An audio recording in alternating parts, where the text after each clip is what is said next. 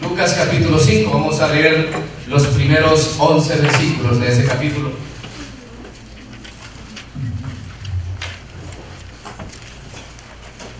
Aleluya.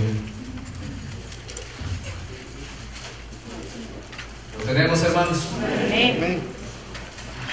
Leemos la palabra del Señor en el nombre del Padre, del Hijo y de su Santo Espíritu. Y la letra dice: Aconteció que estando Jesús junto al lago de Genezaret, el gentío se agolpaba sobre él para oír la palabra de Dios. Y vio dos barcas que estaban cerca de la orilla del lago. ¿Dónde estaban esas barcas, hermanos? Cerca de la orilla del lago. Y de hecho este lago de Genezaret que menciona acá es conocido también como el mar de Galilea o el mar de Tiberias. Y dice, y los pescadores, habiendo descendido de ellas, lavaban sus redes. ¿Qué estaban haciendo los pescadores? Verso 3. Y entrando en una de aquellas barcas, la cual era de Simón, le rogó que la apartase de tierra un poco. Y sentándose, enseñaba desde la barca a la multitud. Cuando terminó de hablar, dijo a Simón, boga mar adentro y echad vuestras redes para pescar. Respondiendo Simón le dijo, maestro, toda la noche hemos estado trabajando y nada hemos pescado. En tu palabra echaré la red. Y habiéndolo hecho, encerraron gran cantidad de peces y su red se rompía. Entonces hicieron señas a los compañeros que estaban en la otra barca para que viniesen a ayudarles. Y vinieron y llenaron ambas barcas, de tal manera que se hundían. Viendo esto, Simón Pedro cayó de rodillas ante Jesús diciendo, apártate de mí, Señor, porque soy hombre pecador. Porque por la pesca que había hecho, el temor se había apoderado de él y de todos los que estaban con él. Y asimismo de Jacobo y Juan, hijos de Zebedeo, que eran compañeros de Simón. Pero Jesús dijo a Simón, no temas, desde ahora serás pescador de hombres.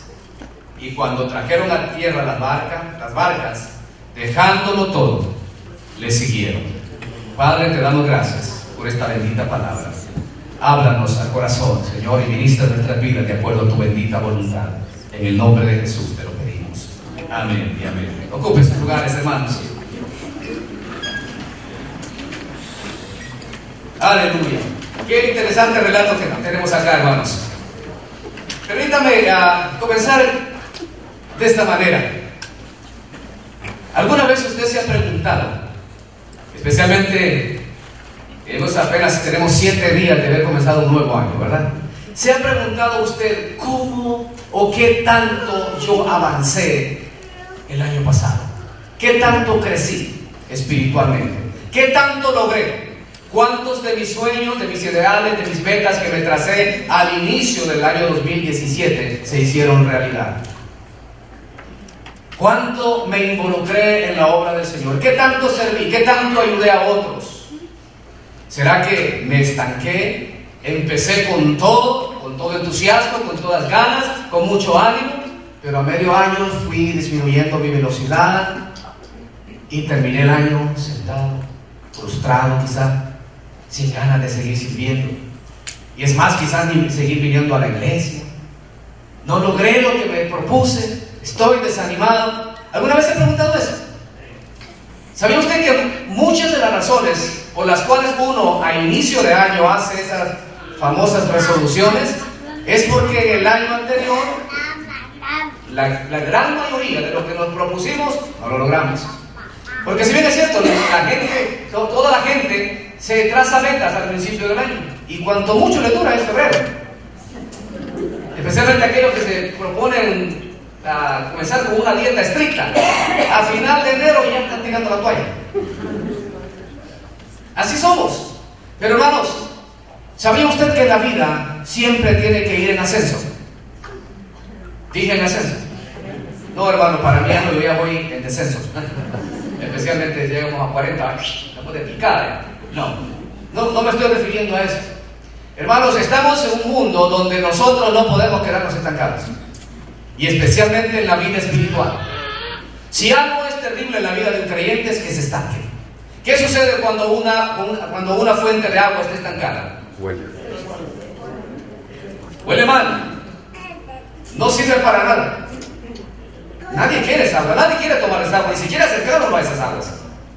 ¿Sabía usted que cuando nosotros en la vida nos estancamos, y estoy hablando en términos espirituales en este momento, cuando nos estancamos en la vida espiritual, nuestra vida casi ya no llega a tener sentido.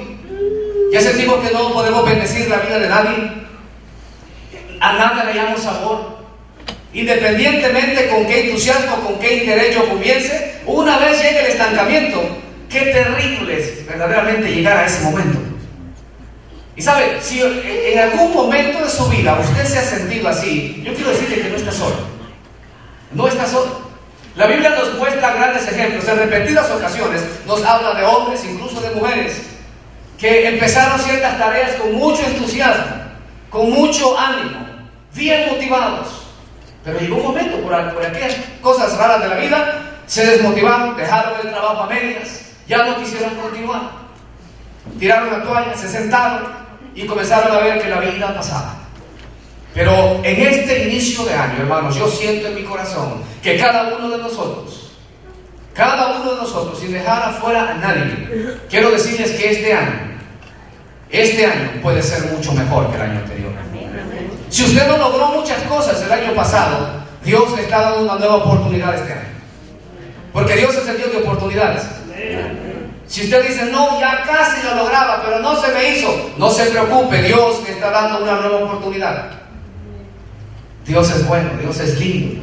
Y Dios sabe perfectamente el esfuerzo que usted ha hecho, sabe perfectamente el empeño que usted ha puesto hacia lo que estaba haciendo, pero si no lo ha logrado, dice, no te preocupes, yo tengo un mejor plan para ti. Todo depende en el lugar donde nos encontramos. Si usted se encuentra en el lugar que Dios ha establecido para usted, seguramente Dios le va a mostrar qué es lo que usted debe hacer este año. Y no solamente lo que debe hacer, sino lo que va a lograr. Fíjense que en el relato que hemos leído eh, hay, algo bien interesante acá. Y quiero que lo comencemos de esta, forma. Yo quiero que comencemos viendo la condición que tenían Pedro y los que lo acompañaban. Pedro y los que lo acompañaban. Estos hombres estaban en una situación, en una condición de frustración. ¿Y por qué digo que era de frustración? Veamos lo que dice esta parte del versículo eh, creo que es versículo 3, si no me equivoco, dice, y los pescadores, habiendo descendido de ellas, de las barcas, lavaban sus redes. ¿Qué es lo que estaban haciendo? Lavaban sus redes. Estaban lavando sus redes. Pero permítame ir un poquito atrás antes de tocar este punto. Temprano en la mañana, la Biblia nos narra que Jesús llegó a la orilla del lago de Genezaret, el mar de Galilea, temprano en la mañana. Esa, expresión temprano en la mañana o temprano Jesús llegaba por ahí, porque a esa hora obviamente salían los pescadores. Pero lo que capta mi atención ahí es la multitud que había ahí. Temprano en la mañana. Esta gente andaba ahí buscando la forma como bañarse quizás en el lago. Como que no, no, a la hora de la mañana nadie se quiere estar bañando en un lago, en la, en la playa, ¿no es cierto? Pero lo importante es que ahí había una multitud. Temprano en la mañana, la primera hora de la mañana es importante ponerle atención, porque sabía usted que Jesús siempre aparece en la hora perfecta del día. Jesús siempre se va a aparecer en nuestras vidas en la temprana hora de nuestro caso. Se va a aparecer al amanecer. Cuando usted y yo estamos turbados, atribulados, preocupados por algo que ya creemos que no podemos dar una, tiramos la toalla, estamos sentados, ahí se aparece Jesús. Temprano en la mañana, Ahora puedo decirlo de esta manera, temprano del año 2018, Jesús está apareciendo en su vida y en la mí. Y cuando Jesús se aparece, Jesús se aparece con propósitos ya bien definidos. Yo quiero que vean lo siguiente acá. Los discípulos están lavando las redes, dando a entender que ellos ya habían terminado una tarea. Ya habían estado pescando durante toda la noche y no, más adelante vamos a ver que no habían pescado Nada, ni una gripa había pescado. Y estaban lavando las redes ya para irlas a guardar. Yo quiero que vean por un momento, Pedro, Juan, Jacobo y los otros que quizás estuvieron por ahí, hombres expertos en la pesca, con mucha experiencia. conocían perfectamente que la manera o la forma como se puede obtener o pescar mejor era durante la hora de la noche. Los pescadores con conocimiento saben que en la noche pueden pescar mejor. Se dan cuenta que no pescaron absolutamente nada. Nada. Ese día se fue de la patada, como dicen por ahí, ¿no? Mal. Ni siquiera un pescadito. Un pececito, mejor dicho. Imagínense estos hombres. La frustración que tenían. Me imagino con qué desánimo estaban lavando las redes. Yo no creo que estaban silbando, cantando, no. Imagino que tenían un rostro, pero pésimo. Lavando las redes, qué barbaridad. Por gusto gasté tantas horas. En vano me desvelé. En vano esto, en vano lo otro. ¿No le ha pasado a usted así alguna vez? Quizás usted terminó el año 2017 lavando las redes. Quizás usted terminó el año 2017, ya ni para qué le intento, mejor lavo la red y la guardo, porque verdaderamente esto no es lo mío. Ya ni siquiera lo intento, ya no quiero ir más allá Yo ya no quiero intentar, ya no quiero trabajar, ya no quiero hacer nada. Muchos han terminado el año así. Y, y créanme, han empezado el 2018 con un ánimo pésimo. ¿para qué si me lo intenté todo el año 2017? Intenté con mi familia, no me funcionó. Traté que mi matrimonio funcionara, no ha funcionado. Traté que mis hijos se conectaran más conmigo, de tratar de pasar más tiempo con mis hijos, hacer ajustes en mi trabajo, hacer ajustes en mis finanzas. No me ha funcionado. Y está lavando las redes ya para guardarlas. Pero a estas alturas del año 2018 Dios se aparece y dice, mm, ni tienes idea de lo que yo tengo para ti. Ni siquiera te imaginas el propósito que yo tengo para ti. Hermanos, para los discípulos el lavar las redes a esas alturas significaba derrota significaba fracaso, frustración, preocupación, significaba angustia quizás. Quizás la preocupación estaba basada en que, ¿y qué le vamos a llevar a la familia ahora? ¿Qué vamos a comer? No hay nada. No hay nada. ¿Se da cuenta que la experiencia no funcionó? ¿Se da cuenta que la afinidad no funcionó? Mis queridos hermanos, la expresión que los discípulos hacen más adelante, la expresión que dice, toda la noche hemos, oiga, he estado trabajando y nada hemos pescado, significa para nosotros todo el año, todo el año yo me he estado esforzando por ser un mejor cristiano. Todo el año yo me he estado esforzando por ser un mejor padre, por ser un mejor esposo, por ser fiel, por ser un mejor creyente, por ser uh, un mejor hijo de Dios. No me ha funcionado. No me ha funcionado. Eh, quizás las circunstancias, a lo mejor el agua estaba mal, el, el medio ambiente, no. Yo tengo algo importante que decirle esta tarde a usted. ¿Sabía usted que todo lo que nos ocurre en la vida ya ha sido acondicionado por Dios? Lo voy a repetir. Dios tiene acondicionada cada una de las situaciones de nuestra vida. Dios es quien acondiciona el tiempo, el momento, el lugar de lo que vamos a hacer. Si usted no ha tenido éxito, o en este caso los apóstoles, o en este caso Pedro y los otros, no habían tenido éxito, no era porque el mar estaba mal, no era momento de pesca, las redes no servían, ellos no tenían experiencia, nada de eso. Yo quiero que veamos lo siguiente, porque en esta enseñanza hay, eh, perdón, en este relato hay enseñanzas bien prácticas las cuales nosotros tenemos que abstraer de ella. Y mis hermanos, cuando yo menciono que Dios es quien acondiciona cada circunstancia de nuestra vida, lo que estoy diciendo es lo siguiente. Que si usted, por ejemplo, intentó algo al principio del año 2017 y no le funcionó, es porque Dios lo ha acondicionado de esa manera. ¿Por qué razón? ¿Con qué fin? Porque cuando Dios acondiciona las cosas en nuestra vida eh, y, y permite que a veces no nos vaya muy bien, es porque Él ya tiene planificado un plan mejor veamos desde este punto de vista. Quiero que vea el cuadro aquí conmigo. Quiero que veamos en particular la vida del apóstol Pedro. Veamos la vida de este hombre. ¿Qué circunstancias llevaron a Pedro precisamente a tomar la decisión de seguir a Jesús? Porque si usted le puso atención al relato, al final del relato, Pedro decide seguir a Jesús. ¿Qué lo llevó? ¿Qué circunstancias lo llevaron a Pedro a decidir? Y mire, La primera circunstancia que llevó a Pedro a tomar esa decisión es que Dios había preparado de antemano las circunstancias del tiempo y del lugar. ¿A qué me refiero con eso? ¿Sabía usted que Pedro podría estar en alta mar pescando todavía? Él podía haber estado haciendo eso, pero en ese momento se encontraba precisamente en la playa, a la orilla del lago, lavando las redes, cuando oyó sin querer, porque Pedro no estaba preparado para eso, sin querer la predicación de Jesús. Él desde temprano se había ido a pescar, él había ido a otra cosa. Quizás pescó la testigo tratando de pescar algo durante la noche, no se le dio nada, él pudo haber seguido tratando, pero sabe, Jesús, que ya lo, tiene todo planificado, él sabía exactamente por qué razón Pedro no debía pescar esa noche. Y vamos a ver por qué. Dios es quien había preparado las circunstancias de la multitud que se agolpó. Esa multitud no estaba ahí por casualidad. Dios preparó esa circunstancia, la multitud se acerca a Jesús y lo obligó a que se subiera precisamente al barco que era el Pedro. Nótale bien, el barco que Jesús usó como plataforma y púlpito para predicar. En el relato la Biblia dice que habían ahí dos barcas y que Jesús se subió en una de ellas, la que era de Simón Pedro. Y le dice que mueva la barca un poquito más adelante. Así dice el relato, más adentro, que la separe de la orilla y comienza a enseñar a la multitud. ¿Quién cree que está ahí cerquita de Jesús escuchando? Pedro. Pedro no había preparado ese momento, lo había preparado Dios. Lo había preparado Jesús, porque Jesús ya tenía un plan bien definido para Pedrito.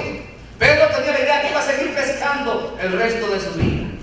Pero Dios ya tenía un plan diferente para él. Dios había preparado las circunstancias del fracaso, el que no había pescado nada, alejando los peces del barco de Pedro durante toda aquella noche.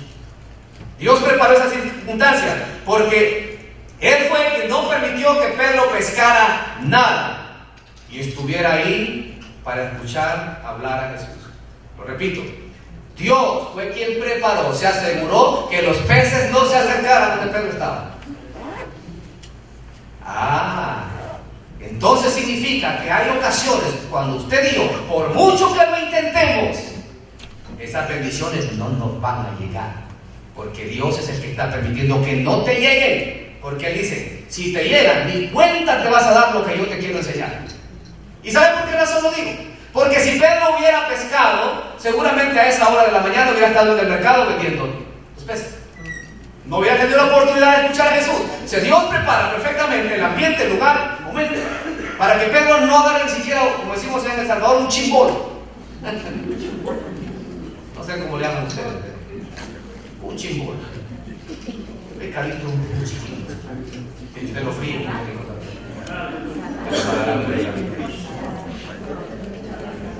Dios había preparado las circunstancias, miren, de la pesca súper abundante. Dios preparó ese momento como jamás nadie había visto. Pedro quizás en ocasiones ya había tenido una buena pesca, quizás ya había, ido bien al mar alguna vez, pero nunca como ese día, al grado que las redes se rompían. Y llaman a los que están por ahí porque ya no les cabían a ellos en su barco, en su bote, y ahora tienen que usar otro. ¿Y sabe por qué digo eso? Porque cuando Dios da, da en abundancia. Cuando Dios da, no da de acuerdo a lo que nosotros podemos lograr con nuestra capacidad. Cuando Dios da, da a la manera de Dios. No solo para usted ni para mí, sino para bendecir a otros. Dios preparó ese momento. Y también Dios había preparado este momento con el simple hecho de que Pedro reconociera su condición delante del Señor. ¿Por qué? Porque él mismo, cuando vio aquel gran milagro, expresó estas palabras: Apártate de mí, Señor, porque soy hombre pecador. Si Pedro hubiese pescado, esto no lo hubiera declarado. ¿Sí me explico? Miren, hermanos, de alguna manera, Dios es quien acondiciona las situaciones y circunstancias de su vida y la mía. Dios es sabio, es soberano, es perfecto. Él sabe lo que hace.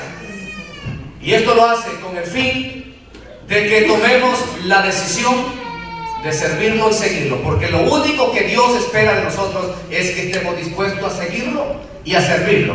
De las bendiciones se va a encargar Él, de la providencia se va a encargar Él. Pero eso no llega hasta que usted y yo no somos confrontados en ese lugar y momento que Él tiene preparado, destinado ya para nosotros.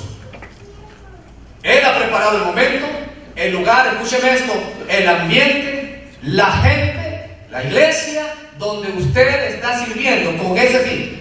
Usted no está aquí por casualidad. Usted no es miembro de esta iglesia por casualidad. Usted es un seguidor de Cristo, es un seguidor de Cristo. Pero sabe, es a este tiempo de la historia, Dios le ha placido que usted esté en este lugar con un fin. Y es para que le sirva. Y es para que le siga. ¿Por qué no está en otro lugar? Porque Él había condicionado este día específico, este día domingo 7 de enero del 2018, para que usted pudiera escuchar lo que va a estar escuchando hoy. Porque este 2018, Dios no quiere que lo pase como lo pasó el 2017. Él tiene otros planes para usted. Así es que no tratemos de evadir, de jugarle la vuelta a Dios. Dios ya sabe lo que tiene determinado. Mientras nosotros sigamos esforzándonos y querer lograr las cosas por nuestra propia cuenta y capacidad, nunca vamos a lograr ver las bendiciones que tiene. Para llegar a ese punto es necesario primero aprender a escuchar lo que Dios tiene para nosotros. Entonces, no, dije que una de las enseñanzas que traemos de este pasaje es que Dios se fija condición a las circunstancias de la vida. En segundo lugar, para poder experimentar cosas grandes en el Señor, por favor pongan atención en este punto. Para poder experimentar cosas grandes en el Señor, es necesario experimentar primero un crecimiento espiritual. Ah, entonces hermano, eh, hay que hacer algo para obtener las bendiciones. Claro. Lo lo cual usted no tiene mucho que hacer es para obtener el bendito regalo de la salvación. Pero las bendiciones están acondicionadas a nuestra obediencia. Mientras usted y yo no crecimiento espiritual, no lograremos entender los planes de Dios. Mientras usted y yo obtengamos un crecimiento espiritual, no lograremos saber administrar lo que Dios nos va a dar. No sabremos. Por eso es necesario ir en crecimiento. ¿Y a qué me refiero a esto? ¿Sabía usted que Pedro y los que estaban con él, ellos presenciaron un gran milagro? Pero antes de presenciar ese milagro, tuvieron que pasar por un proceso. ¿Cuál fue el proceso que vimos aquí en este pasaje? Hermanos, en primer lugar, fíjense, empezaron cuando la barca estaba a la orilla del agua. Ahí comenzó el proceso. Ahí comenzó el proceso, hermanos. Yo quiero que vayamos mezclando las dos cosas, lo que es espiritual y lo que es práctico. Pedro y sus amigos estaban a la orilla del agua, ahí comenzó el proceso. Veamos un momentito lo que significa estar a la orilla. ¿Qué es lo que hay a la orilla de la playa? O sea, ¿qué hay en la playa, mejor dicho, a la orilla del lago? ¿Qué es lo que hay regularmente? Tierra. ¿Qué hay? Arena. Hay arena. ¿Pero qué más hay? ¿Hay piedra y agua? En tiempo de verano, ¿qué es lo que viste en la orilla de Santa Mónica? Ahí, ¿no? ¿Qué no hay? Personas bañándose. Mucha gente llega ahí. A la orilla de la playa estaba la multitud, ¿sí o no? Mire, a la orilla de la playa, en la orilla de la playa, o allá en la playa, mejor dicho, hay diversión, ¿sí o no? Hay entretenimiento, hay pasatiempo. A la orilla está la gente que llega por un rato a tomar el sol. Ahí en la orilla está la gente que llega a meterse un rato al agua, luego se va. Ahí está el lugar donde hacen castillos de arena. Ahí es donde hay de todo. Mucha distracción, ¿sí o no? Eso es lo que representa la orilla. Hermano, ¿cómo puedo mencionar eso o hablar de eso eh, en la vida espiritual? La orilla significa nuestra conversión. Cuando usted y yo aceptamos a Cristo, la Biblia dice que somos unos bebés, unos niños espirituales. Comenzamos apenas la vida espiritual. Cuando estamos en ese nivel, definitivamente nosotros no tenemos mucho conocimiento de la Biblia. Hay muchas cosas que ignoramos, no tenemos mucha fuerza espiritual, no conocemos de mucho. Por eso muchas, muchas veces el creyente cuando está en ese nivel va al mundo, está en la iglesia, tiene un pie allá, tiene uno acá, visita a la comadre, compadre, toma sus traguitos, luego los toma y por ahí la lleva, cuando está en ese nivel. ¿Por qué? Porque ahí no hay compromiso. En la playa no hay compromiso, la gente llega y luego se va. ¿Sí o no? Entonces, cuando nosotros estamos ahí, ¿cómo Dios puede bendecirnos? ¿Cómo puede darnos mayores bendiciones si no tenemos la capacidad para administrar lo que Él tiene para nosotros? No podemos. Es necesario llegar a un nivel diferente. Entonces, ¿cuál es el segundo nivel del proceso que los discípulos pasaron? O estos hombres pasaron. Cuando escucharon la enseñanza de Jesús más allá de la orilla. Ahora ya no solamente están viendo la gente que está ahí, ya no solamente están lavando las redes, ahora ya están en la barca escuchando la enseñanza de Jesús. Ya hay un tiempo diferente. El versículo 3 lo dice así. Y entrando en una de aquellas barcas, la cual era de Simón, le rogó que se apartase de tierra un poco. Y sentándose, enseñó desde la barca a la multitud. Y ahí hay una enseñanza. Eso es cuando uno comienza ya a recibir un discipulado, cuando uno comienza a asistir a las reuniones eh, de escuela dominical, comienza a involucrarse, comienza a servir. Ya estás en otro nivel. Ya, ya se ha bautizado, ya participa en todas las actividades de la iglesia. Ya estamos en otro nivel. Pero eso no es todo. ¿Por qué era importante la enseñanza? Porque si en algo hizo énfasis Jesús fue en la enseñanza, hermanos. Era necesario la enseñanza para que la gente entendiera cuál había sido el propósito por el cual él había venido a este mundo. Entonces, había uno más grande. Y el tercer nivel, lo vemos que está reflejado en que fueron desafiados a ir a aguas más profundas. Jesús le dijo, le dijo a Pedro, boga mar adentro. Y aquí va a estar el enfoque de mi mensaje esta tarde, hermanos. Boga mar adentro. O oh, ve a aguas más profundas, Pedro. Pero si allá venía Pedro, ahí había estado toda la noche. Pero Jesús está diciendo que vaya otra vez. ¿Qué significa esto? Cuando estuvieron mal adentro, yo quiero que vean lo siguiente, que qué es lo que ocurrió con Pedro y los que estaban con él cuando hicieron esto. Jesús fácilmente, ah, después de la enseñanza, ahí se hubiera quedado todo. Pero Jesús sabía que esos hombres a quienes él a llamar necesitaban experimentar algo grande. Y por eso le dice que se aparten ya de la orilla, que se aparten ya de un poquito más adentro, sino que se vayan a aguas profundas. Porque ahí es donde ellos van a presenciar el gran milagro. ¿Qué lo logró? Precisamente eso. Cuando, cuando estuvieron en aguas más profundas, ¿qué es lo que ocurrió? Fueron testigos precisamente de esa tremenda pesca. Lo, lo, que no habían logrado en toda la noche, lo lograron en una sola. Porque ahora que Jesús está con ellos en el barco, ¿qué creen? Todos los peces se acercaron. Porque era el momento de demostrar quién era Jesús. Y créame que en ese sitio donde Jesús les dijo que tirara la red, seguramente ya la habían tirado cientos de veces. Pero ahora la tiraron en el nombre de Jesús. Y tiran la red. Ellos presenciaron ese milagro, hermano. Pero ¿qué más? Cuando estuvieron más adentro, cuando estuvieron en aguas más profundas, tuvieron la oportunidad, escuche, de conocer a Jesús de forma más personal lo cual no lo habían logrado cuando estuvieron en la orilla, ni aún cuando estuvieron un poquito más adentro, porque en la orilla había mucha distracción. El enfoque de Jesús era la multitud. Los discípulos escucharon. Jesús no le estaba dedicando tiempo directo a ellos, pero ahora que están en aguas más profundas, solamente está Jesús.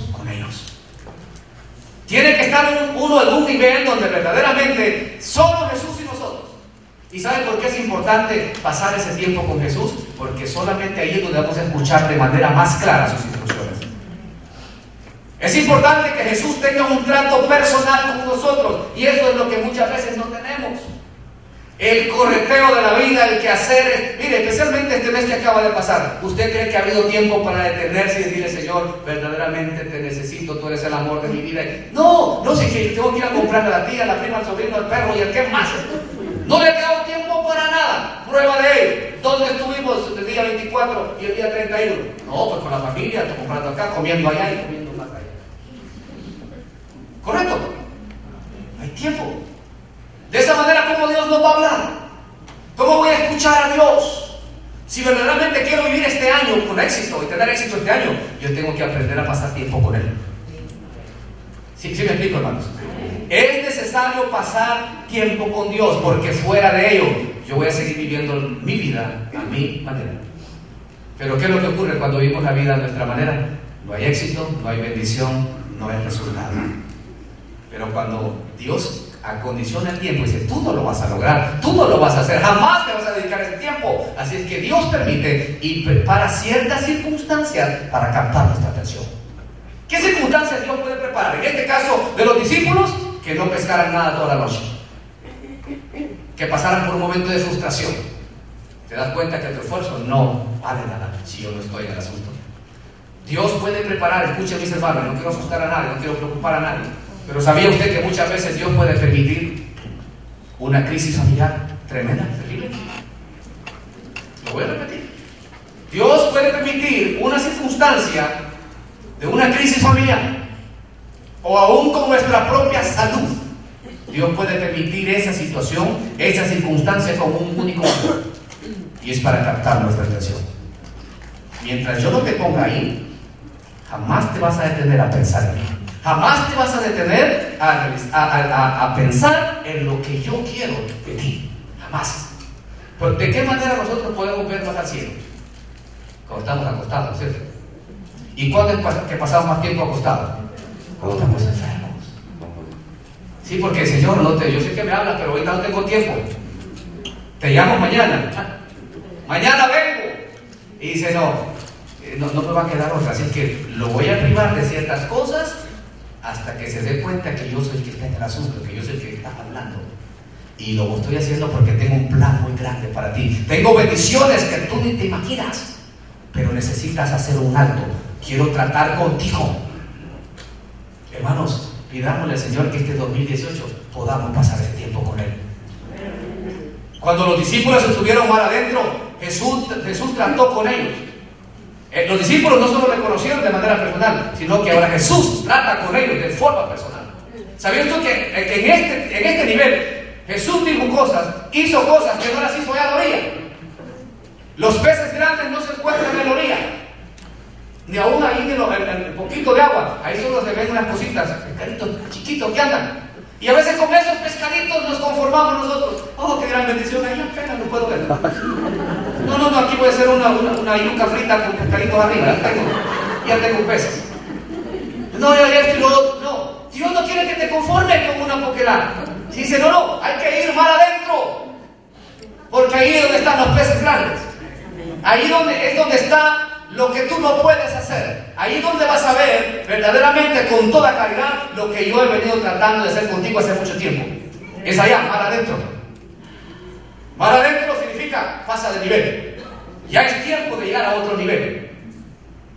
Desde el 2000, del año 2000 vienen diciendo, no, no, no, yo sé que este 2001 le voy a pegar con todo. Y nunca se te ha dado. ¿Por qué? Porque no ha subido de nivel. ¿Sabía usted que Dios está interesado que sus hijos suban de nivel? Porque mientras no subimos de nivel, todo lo que podemos ver es aquí abajo. Y abajo hay muchos problemas. Como alguien dijo una vez, no vuele muy bajo porque la gente tira a matar. No ande muy bajo. El enemigo le pega mucho a los que andan muy bajo. Hay que subir de nivel porque en las alturas podemos divisar bien los problemas, podemos divisar bien los ataques del enemigo, podemos divisar bien. Y sobre todo, podemos entender con toda claridad las instrucciones de nuestro jefe. Allá, para adentro, no a la orilla, es más adentro.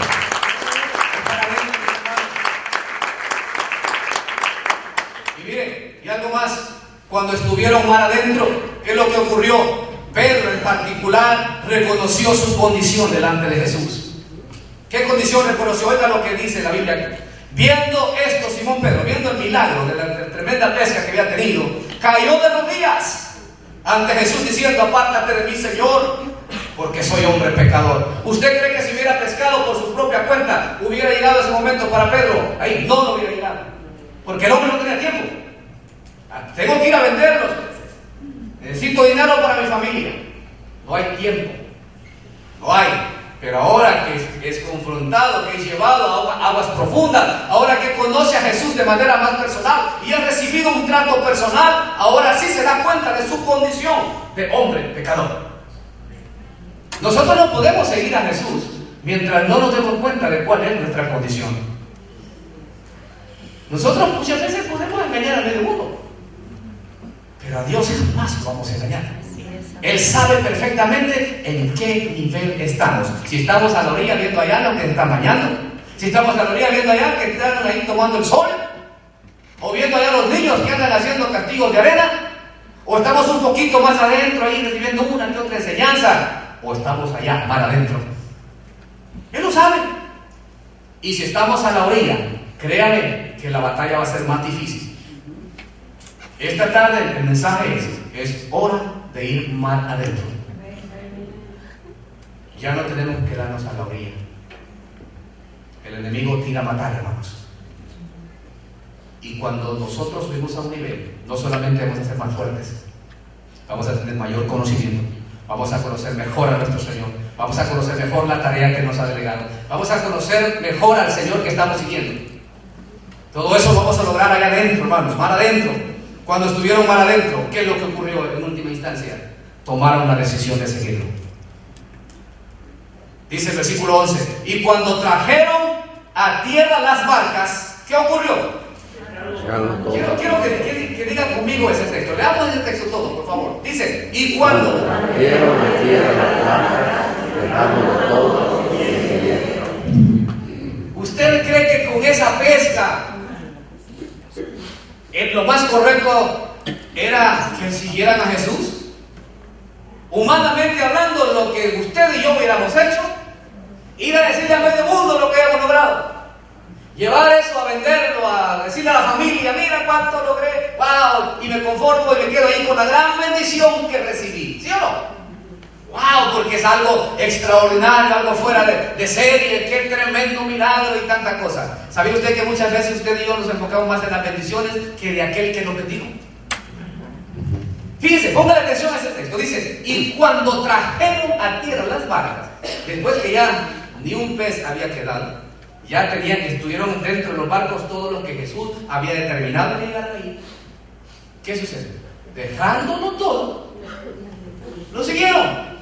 Significa esto que a este punto ya no les importaron los peces, ya no les importó la bendición, ya no les importó lo material, ya no les importó el beneficio que habían recibido. Ahora vieron un propósito mucho mayor y era el de seguir a su Señor. Amén. Dijeron, este hombre es digno de confianza. Este hombre es digno de que lo siga. Este hombre es digno de que yo deje todo y me dé todo. A este punto es que Jesús quería llevar a sus discípulos desde el principio. Por esa razón, no pereces durante la noche. Por esa razón, no hay que ir a vender nada al mercado. Por esa razón es que Jesús permitió que todo el tiempo y su atención estuviera enfocada en la necesidad del momento. Porque solamente cuando hay necesidad es cuando usted y yo vamos a poner detenida atención.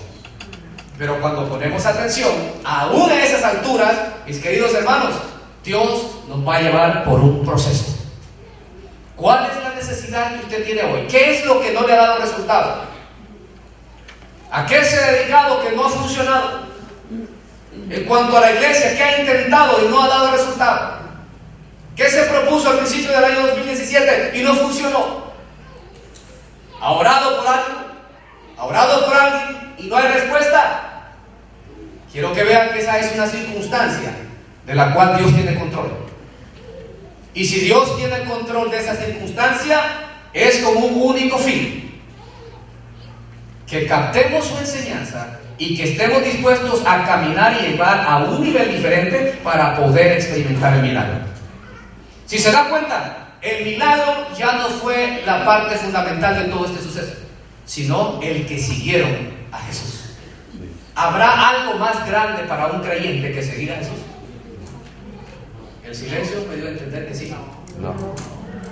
No hay nada más importante que seguir a Jesús. ¿Cuántos de ustedes son discípulos de Jesús? Gloria a Dios. Y como discípulos de Jesús, tenemos que entender que el propósito de este año de Dios para nosotros es que le sigamos. No a medias, no de lejos. No le sigo porque las circunstancias no son buenas, es cuando más debe seguirle. Porque si las circunstancias no son buenas, es porque Él ha permitido esa circunstancia para captar tu atención y la mía. Y que nos demos cuenta de que nada va a cambiar hasta que no lleguemos a aguas más profundas. ¿Cuántos están dispuestos a salir de la orilla? Dígame esta tarde, hermano, yo me aburrí estar en la orilla. ya la gente me enfadó de todos los que llegan a divertirse. Ya no quiero ver eso, yo quiero ir más adentro. Hermano, yo no voy a aguas profundas porque no sé nadar. ¿Sabía usted que hasta en eso Dios tiene cuidado? Porque no va solo. Los discípulos fueron en un barco con Jesús y usted y yo vamos en esa arca, no un bote, en el arca que se llama Cristo. Así que usted no necesita tirarse al agua usted simplemente desde ahí va a poder pescar la gran bendición que ellos ya tienen preparada para usted. Este año, mis hermanos, si así es la bendita voluntad de Dios, Dios quiere que usted reciba el milagro que usted pidió el año 2017 o hace años. dice, este es el año de tu cosecha, este es el año de tu milagro, pero necesitas ir a aguas más profundas. No le pida nada a Dios si todavía se encuentra la orilla. No le pida nada a Dios si todavía se encuentra un poquito, un pasito de, la, ya, se quitó la arena.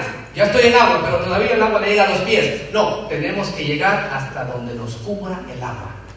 Porque eso significa que cuando el agua nos cubre todo, todo significa que estamos rindiéndonos completamente a Él. Si queda la mitad de fuera, esa mitad no va a dar problema. Y Dios dice, allá en aguas profundas, no, no te quedes nada. Porque ahí solamente vas a experimentar mi poder y mi gloria. Yo estoy dispuesto a ir a aguas más profundas este año. Como iglesia necesitamos ir a aguas más profundas. Amén. Así que enfoquémonos. Somos discípulos de Cristo. Vamos hacia adelante. Vamos a buscar a otros para discipularles. Porque verdaderamente Dios está interesado que no solamente yo y usted seamos bendecidos, sino muchos más. Y Él quiere usarnos a nosotros. Amén, mis hermanos. Todo tiene un propósito. Las cosas no ocurren por casualidad. Si está en una crisis o está a punto de enfrentar una crisis, dele gloria a Dios, porque algo más grande Dios tiene para usted. Amén, hermanos.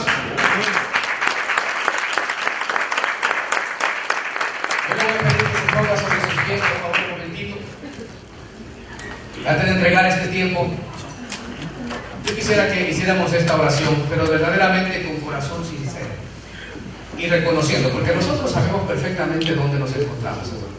Sabemos perfectamente dónde estamos. Le voy a pedir que incline su rostro y cierren sus ojos. Todos, por favor, no, no, nadie con ojos abiertos. Y si usted siente que verdaderamente no ha avanzado todavía en la vida espiritual, no ha crecido mucho, no ha logrado mucho, siente que necesita pasar a un nivel diferente para experimentar mayores bendiciones en el Señor, yo le pedí que levante su mano. Nadie está mirando. Dios bendiga todas esas manos las personas, de cada persona que está levantando sus manos. Dios lo bendiga. Dios lo bendiga. Que Dios lo bendiga. Con toda confianza, con toda libertad, levante su mano. Usted sabe perfectamente en qué área quizás necesita avanzar, en qué área quizás se siente estancado, estancada. Esta tarde vamos a orar y vamos a decirle al Señor, verdaderamente, Señor, así como llevaste a los discípulos a aguas más profundas, yo quiero ir a aguas más profundas. Porque solo ahí verdaderamente me voy a poder olvidar de lo que hay allá en orilla. Señor, tú estás mirando cada una de estas manos, de las manos que se han levantado, Señor. Tú conoces perfectamente el corazón de cada uno de mis hermanos y mis hermanas que están acá. Señor, esa mano en alto es- está representando, Dios, que hay una necesidad, que hay un deseo de ir más adelante, más arriba, que hay un deseo de, ir a una dimensión diferente, a un nivel diferente. Señor, tú conoces el corazón de cada uno de mis hermanos y hermanas. Sabes perfectamente dónde se encuentran, qué es lo que ellos quieren lograr este año nuevo, Señor. Yo te ruego que, que tu providencia, oh Dios, en tu misericordia y bondad, tú puedas concederle a mis hermanos e indicarles exactamente cómo llegar a aguas más profundas. ¿Cómo podemos llegar ahí donde solamente tú y nosotros, donde podemos escuchar tu voz con toda claridad, donde podemos escuchar tus instrucciones, donde vamos a escuchar, donde vamos a mirarte tal como eres, sin que nada nos distraiga, sin que nadie nos robe la atención, solo tú y nosotros. Señor, queremos llegar allí. Queremos llegar ahí porque solo ahí es donde podemos experimentar un milagro. Es donde vamos a recibir la bendición que tú tienes para nosotros. Solo allí es donde podemos escuchar con toda claridad lo que tú tienes que decirnos. Quizás nos sentimos frustrados, quizás, Señor, como los discípulos, ya muchos hemos estado simplemente lavando las redes para ir a guardarlas porque no hay resultado, porque no hay nada, ya nada que pueda hacer. No lo logré. Quizás algunos ya están de brazos cruzados, siempre esperando que la vida pase. Señor, pero yo sé que tú eres un Dios de propósitos y tú tienes un propósito bien definido para la vida de cada uno de tus hijos esta tarde. Por lo tanto, te ruego que aquel que se sienta desanimado, frustrado e incluso sin esperanza, yo te ruego que tu Espíritu Santo ministre la vida de cada uno, Señor, de ellos y que pueda cobrar ánimo y que se den cuenta que este nuevo año es una nueva oportunidad que tú nos estás brindando y este es el año que tú tienes preparado para nosotros para poder recibir lo que tú has planificado para nosotros. No permitas que nada ni nadie nos detenga. Que podamos servirte con amor. Que te podamos seguir, oh Dios, como discípulos tuyos. Para eso hemos sido llamados, para ser tus discípulos. Ayúdanos, ayúdanos. Y que nuestro paso, nuestro caminar, podamos ir discipulando a otros, Señor. Que nos convirtamos en discípulos que hacen discípulos. Ayúdanos. Este año es importante para la vida de tu iglesia, Señor. Que podamos, si así es tu voluntad, cerrar este año diciendo, gracias por la bendición que me diste, Señor. Gracias por llevarme a aguas profundas. Gracias por llevarme a un nivel distinto, porque de aquí puedo divisar todo lo que está a mi alrededor. Señor, gracias por pensar en nosotros. Gracias por esta segunda oportunidad. O quizás, qué, sé yo, cuántas oportunidades ya, pero lo que sé es que tú siempre tienes una nueva oportunidad para tus hijos. Permite que salgamos acá con una mente distinta pensando, no, no todo está perdido, no todo está terminado, todavía hay esperanza. Porque si tú estás con nosotros, seguramente cosas grandes y mayores vienen. Bendice a tu pueblo de una manera especial. Te lo ruego y te doy las gracias por lo que has de hacer en el precioso nombre de Cristo Jesús. Amén y amén. ¿Cuántos pueden darle un aplauso al Señor en esta tarde?